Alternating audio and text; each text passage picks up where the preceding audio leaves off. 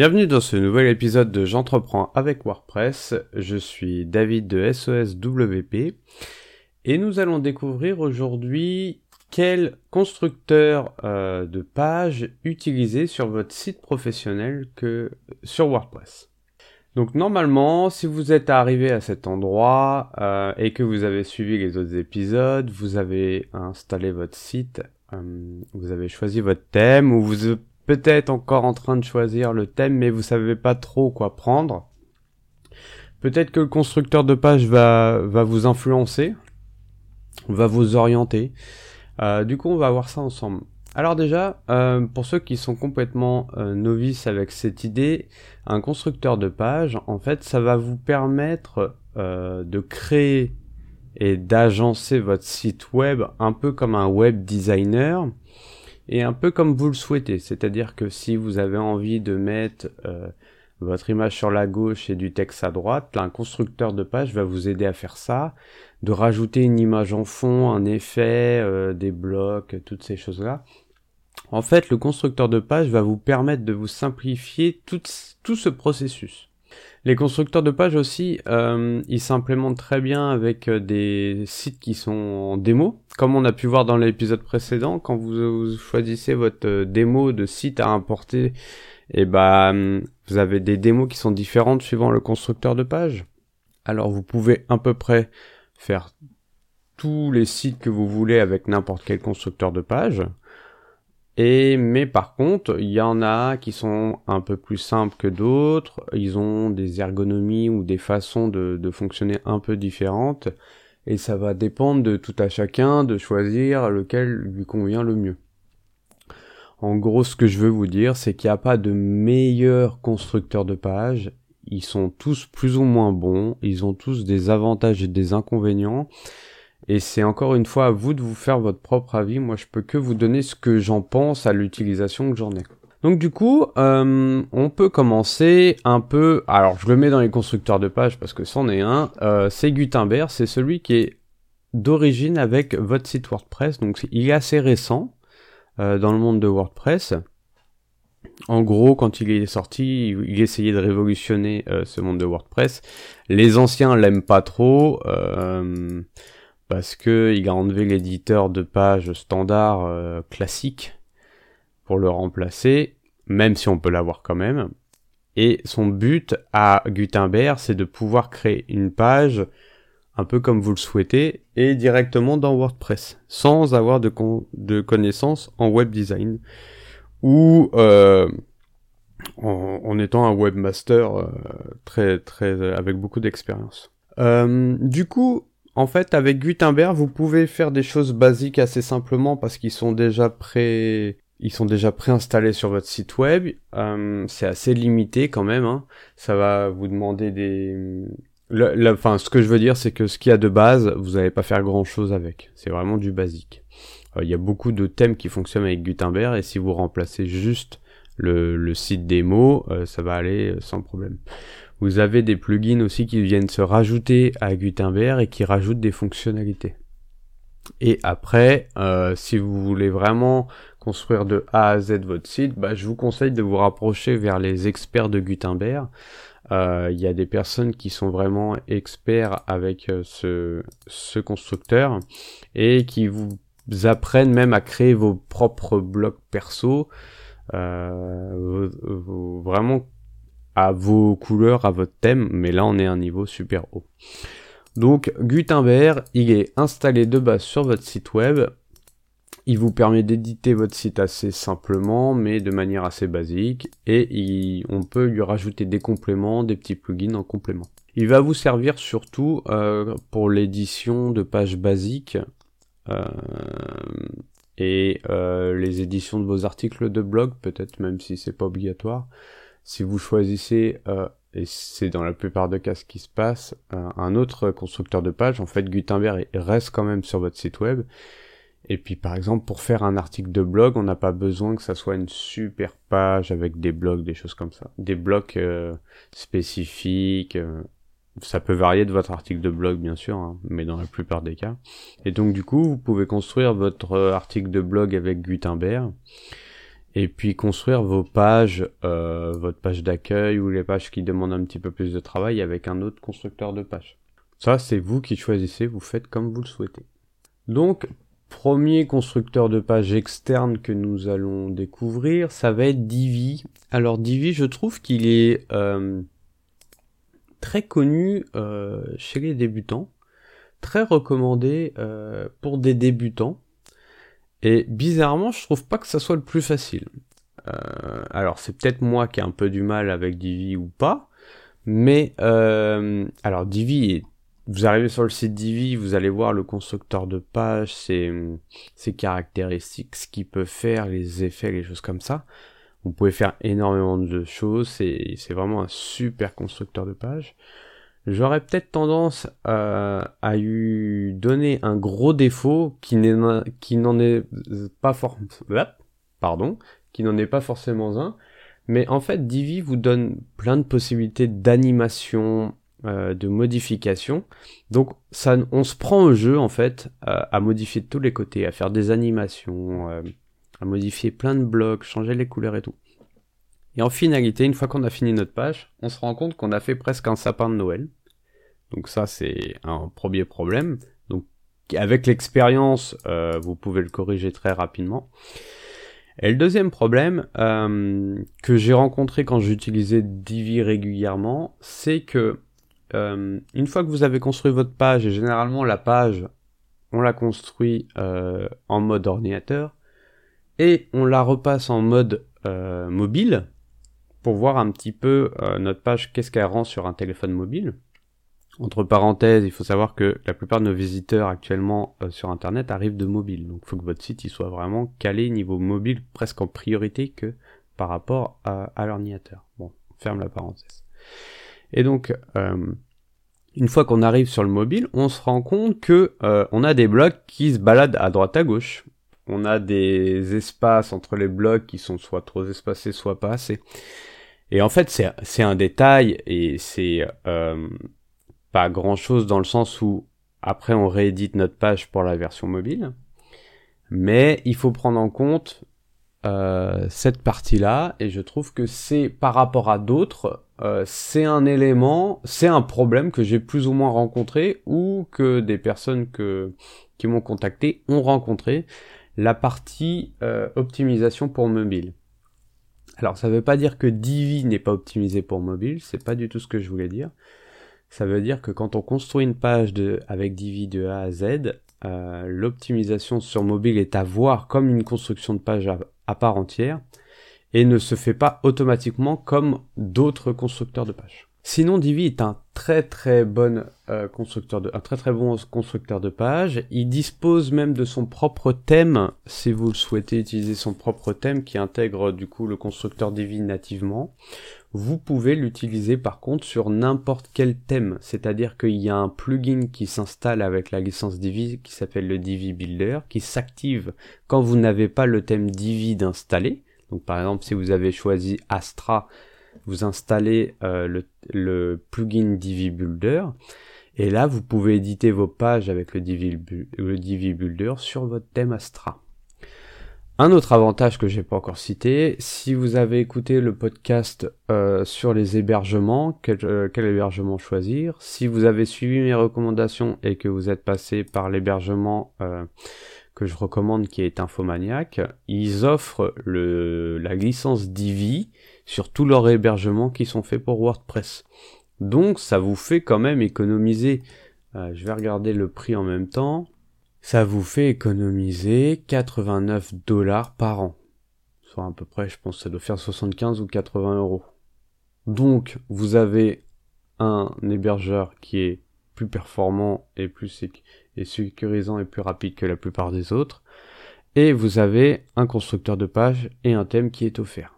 Bon, voilà. Ça peut être un choix, hein. c'est-à-dire que si vous êtes un petit peu, vous savez pas trop où vous allez et vous n'avez pas trop de budget, ça peut être un bon choix. Voilà, donc ça c'est les avantages de Divi. Deuxième constructeur de page, euh, qu'on entend souvent parler, surtout du côté des marketeurs, cette fois-ci, ça va être Thrive Architect. Alors Thrive Architect, c'est un constructeur de page qui est édité par euh, l'ensemble de plugins et de thèmes Thrive Team. vous avez vu que j'ai dit Thrive Architect et, et je dis Thrive Team. Alors mon anglais parlé est très très nul. Donc on va dire Thrive Architect et Thrive Team. Bref. Donc du coup, en fait, euh, je connais un petit peu plus l'histoire de ces gens-là. C'est deux personnes qui sont euh, un qui est fan de marketing, un autre qui est fan de web, et puis qui se sont dit on va créer euh, des outils pour en gros les marketeurs ou pour en gros les gens qui veulent optimiser leur site pour de la conversion. Qu'est-ce que c'est optimiser le site pour de la conversion? C'est par exemple optimiser son site pour une inscription à une newsletter, enfin, ou un téléchargement des books, un achat euh, d'une séance, une, réservation de séance, remplir un formulaire de contact, toutes ces choses-là, c'est ce qu'on appelle des conversions. Donc en fait, leur but numéro un à eux, c'était de créer un ensemble de thèmes et plugins qui soient optimisés dans ce sens-là sur WordPress. Donc ils ont de nombreux outils et ils ont l'éditeur de page qui s'appelle Swive Architect. Swive Architect est un très bon éditeur de page, zéro problème, il fonctionne super bien. Euh, par rapport à Divi, j'aurais tendance à dire que les designs sont un petit peu plus euh, droits, euh, carrés, euh, rectangulaires, des choses comme ça, un petit peu plus rigides. Divi est un petit peu plus arrondi, quoique ça ça change énormément en ce moment parce qu'ils sont en train de, faire énormément de mises à jour sur leur constructeur de page. Euh, il est un petit peu plus dur à prendre en main quand même que Divi, ça faut l'avouer. Euh, il est un, petit peu moins accueillant aussi que Divi, c'est-à-dire que le panneau d'édition de votre page fait un petit peu plus technique. Il vous demandera peut-être un petit peu plus de temps d'adaptation. Et je crois que celui-ci n'est pas traduit en français, alors que Divi doit être traduit en français au moins 90%. Donc ça peut être aussi un, point de un point euh, pour faire pencher la balance. Au niveau du coût, par contre, euh, là il peut être intéressant parce qu'il dispose de deux types de licences. Une licence en abonnement où vous prenez euh, tout l'ensemble des plugins de, de, de Team. Donc là, vous avez vraiment un nombre de plugins assez impressionnant, dont un qui est indispensable, je pense, pour votre site web ou qui sera indispensable pour votre site web quand on va parler des plugins, ça va être le plugin de pop-up. Et eux, ils ont un des meilleurs plugins de pop-up actuellement. Les autres qui sont vraiment facultatifs. Donc, ils ont un système d'abonnement euh, comme ça, annuel, ou tous les trois mois. Et ils ont un système de paiement de licence à vie avec, en fait, vous achetez le plugin une fois, vous payez une fois le coût, vous avez un an de support si jamais vous avez des soucis. Et après, au-delà de ce délai, en fait, vous avez plus de support vraiment, mais euh, vous avez toujours la mise à jour de votre plugin. Donc du coup, vous pouvez continuer à l'utiliser sans problème. Et puis, euh, il n'y a que cas où vous avez vraiment un gros problème, vous avez plus de support. Des fois, il n'y a pas, euh, ça peut valoir de coup de passer sans support. Alors, le prix de la licence à vie, c'est 67 dollars, donc ça doit faire 60 euros. Donc en fait, c'est pas cher. Pour un, plugin à vie, c'est vraiment pas cher du tout. Donc c'est un, bon point pour, euh. Euh, dernier constructeur de page, je pense sans doute mon préféré et euh, qui, qui, est vraiment super par rapport aux deux autres et qui a d'énormément d'avantages, c'est Elementor. Je pense que vous en avez entendu parler. Si vous en avez pas entendu parler, en gros, Elementor, c'est euh, le meilleur des deux, des, deux, voire des trois euh, qu'on a qu'on a cité plus haut. En gros, c'est un constructeur de page très facile d'utilisation. C'est-à-dire qu'un débutant peut se mettre dessus et euh, regarder ou pas une vidéo euh, YouTube d'une d'une demi-heure et faire son site sur Elementor sans problème mais aussi une personne très avancée va s'amuser avec Elementor parce qu'Elementor va lui faire gagner un temps fou sur la création de ses pages. Donc moi pour vous dire un petit peu dans mon... Bon, je vais finir de présenter Elementor. Et donc Elementor, une autre... un énorme avantage, c'est qu'il est... il dispose d'une version gratuite. Très limitée, on est d'accord, mais il dispose d'une version gratuite que vous pouvez installer sur votre site, euh, tester, faire des pages, importer des templates et vous allez pouvoir faire votre, euh, votre première page avec Elementor gratuitement. Vous allez vous, rendre compte, vous allez vous rendre compte que si vous voulez avoir euh, les petits blocs ou les fonctions en plus, il va falloir passer sur la version pro.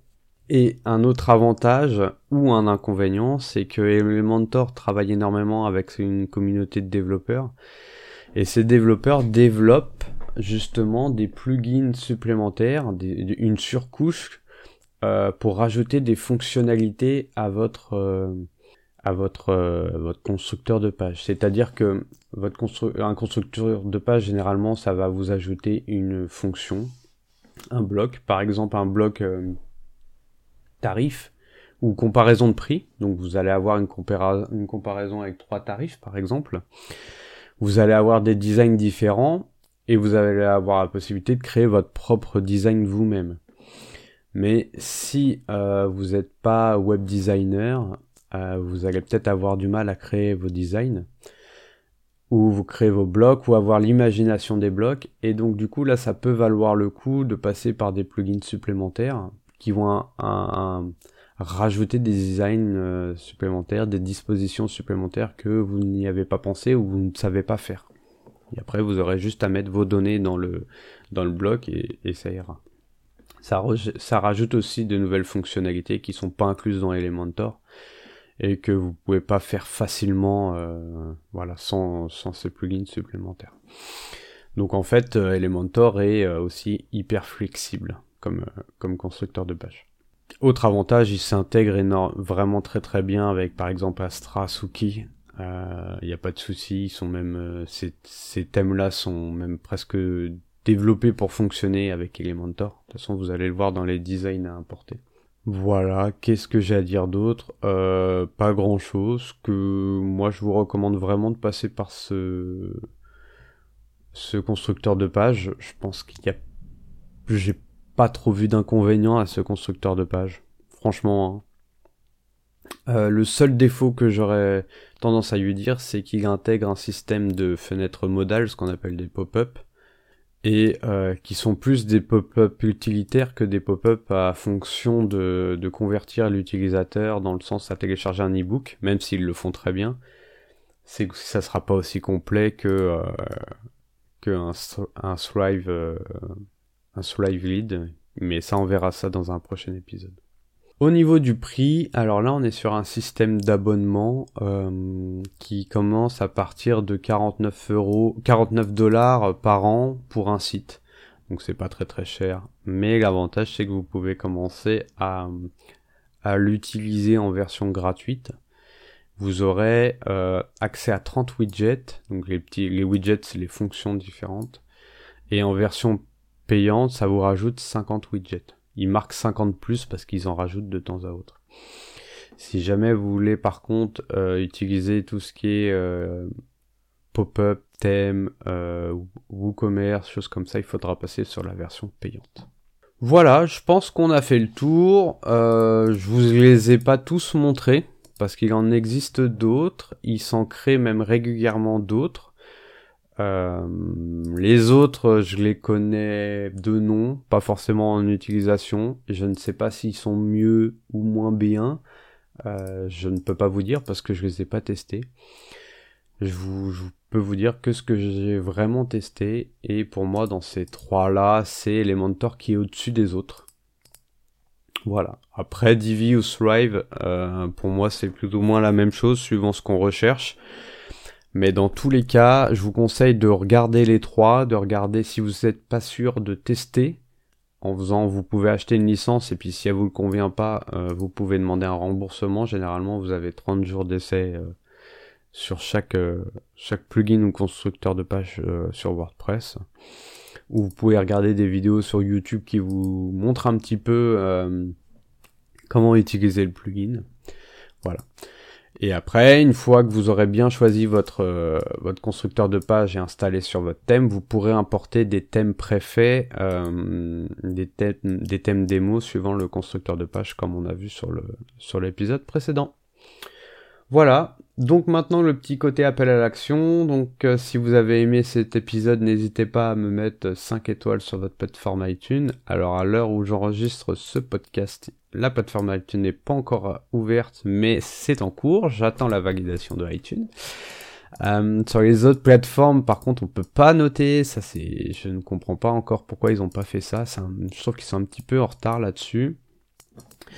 Euh, si n'hésitez pas à partager le podcast si vous pensez qu'il peut être utile à un ami, à de la famille, un collègue, euh, pas une connaissance, à partager sur les réseaux sociaux aussi, ça peut ça peut m'aider, ça peut m'encourager aussi. Si jamais vous avez des questions euh, ou des suggestions euh, vous vous rendez sur le site soswp.fr slash podcast, vous allez arriver sur la page podcast, et là du coup il y a un petit encart à droite, un petit formulaire, et puis vous tapez votre formulaire, votre question, votre suggestion, votre avis, euh, voilà. N'hésitez pas, il euh, n'y a pas de problème, je vous répondrai s'il y a une question, voilà, j'apporterai des, choses si... si si vous me posez une question technique et que j'en ai pas parlé, que j'ai oublié, voilà. Donc en tout cas, je vous remercie pour cette écoute et je vous dis à bientôt dans le prochain épisode.